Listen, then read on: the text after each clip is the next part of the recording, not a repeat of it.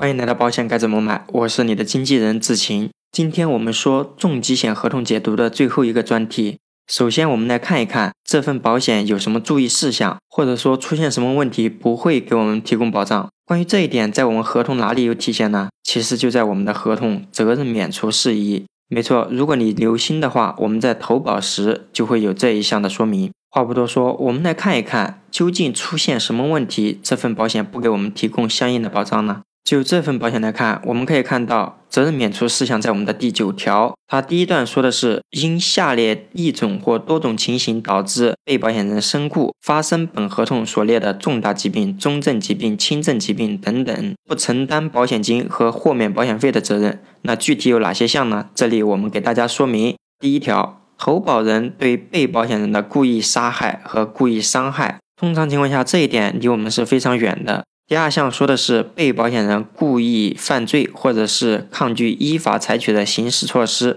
这一点通常离我们也是非常远的。那我们看第三项，被保险人在合同生效日或者是最后复效了两年以内自杀，出现这种问题是不赔的。但有个情况除外，就是被保人没有民事行为能力。根据我国的民法总则来看，无民事行为能力指的是有两个情况：第一，没满八周岁的。第二种情况，无论是未成年人还是成年人，不能辨认自己行为的这两点都可以算无民事行为能力。我们接下来看第四条，被保险人醉酒、斗殴、故意致伤、服用或者是稀释注射毒品，这个情况也会做责任免除。其中有一点，特别是爱喝酒的朋友，大家需要注意，在醉酒时发生的保险事故，这份保险是不承担保险责任的。醉酒的标准是什么呢？对于我们普通公民来说。如果一百克的血液中酒精含量超过十毫克，就认为是醉酒。所以大家看，喝酒一定要适量。如果是过度饮酒导致的一些保险责任、意外险以及有一些重疾险会做责任免除，这一点希望大家注意。我们接下来看第五项，被保险人如果有酒后驾驶、无合法的有效的驾驶证或驾驶无效行驶证的机动车发生的保险事故，也会做责任免除。这里我们主要要说两点。第一，酒后驾驶，如果我们一百毫升的血液当中酒精含量超过二十毫克，就算酒后驾驶。第二个我们要说的就是驾驶的车辆行驶证、驾驶证一定要在有效期以内。如果这些证件快要到期了，大家赶紧去办理。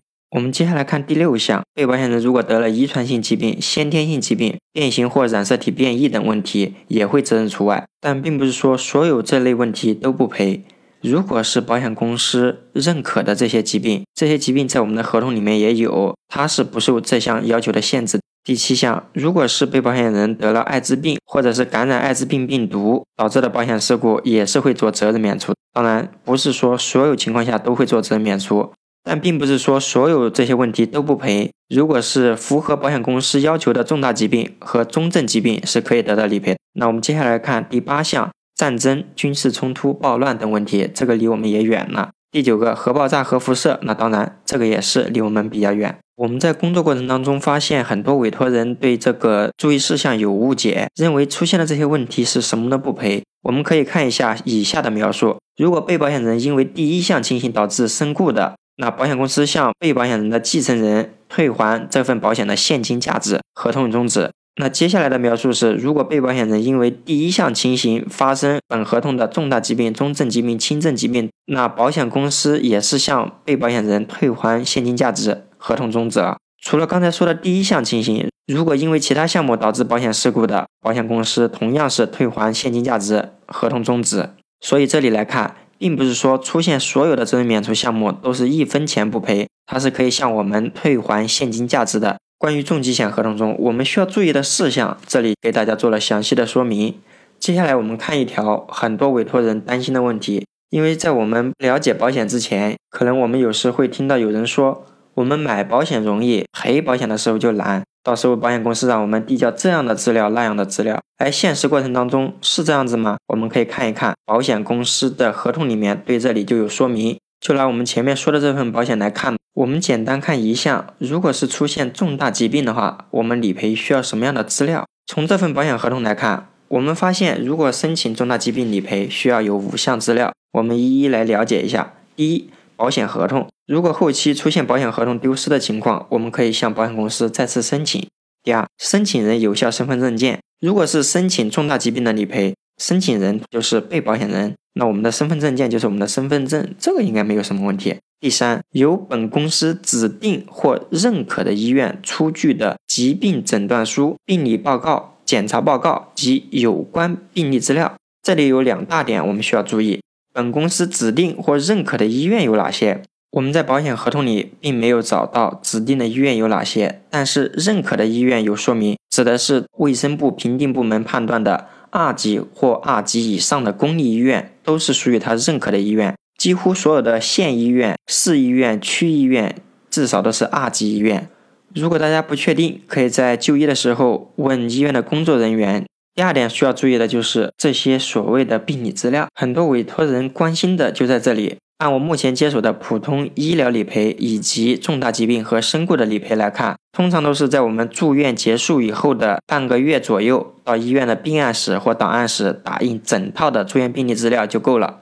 其中的诊断证明书，医生就会把这个资料给我们。除了这个之外，我没有发现保险公司让委托人刻意做一些额外不必要的检查。毕竟对于医生来说，确诊以及治疗相应的问题之前就要进行仔细的检查。所以这项资料大家不用担心。第四点，能提供与确认保险事故的性质、原因等有关的其他证明材料或资料。啊，这个主要是出现在意外事故，特别是有第三方责任的情况下出现的意外事故，通常要这个资料。就比如出现人伤了，可能就需要交警部门出面来进行调查。第五项的意思是，如果我们要委托其他人来代办，那还需要签一个授权委托书。所以从上面五大点来看。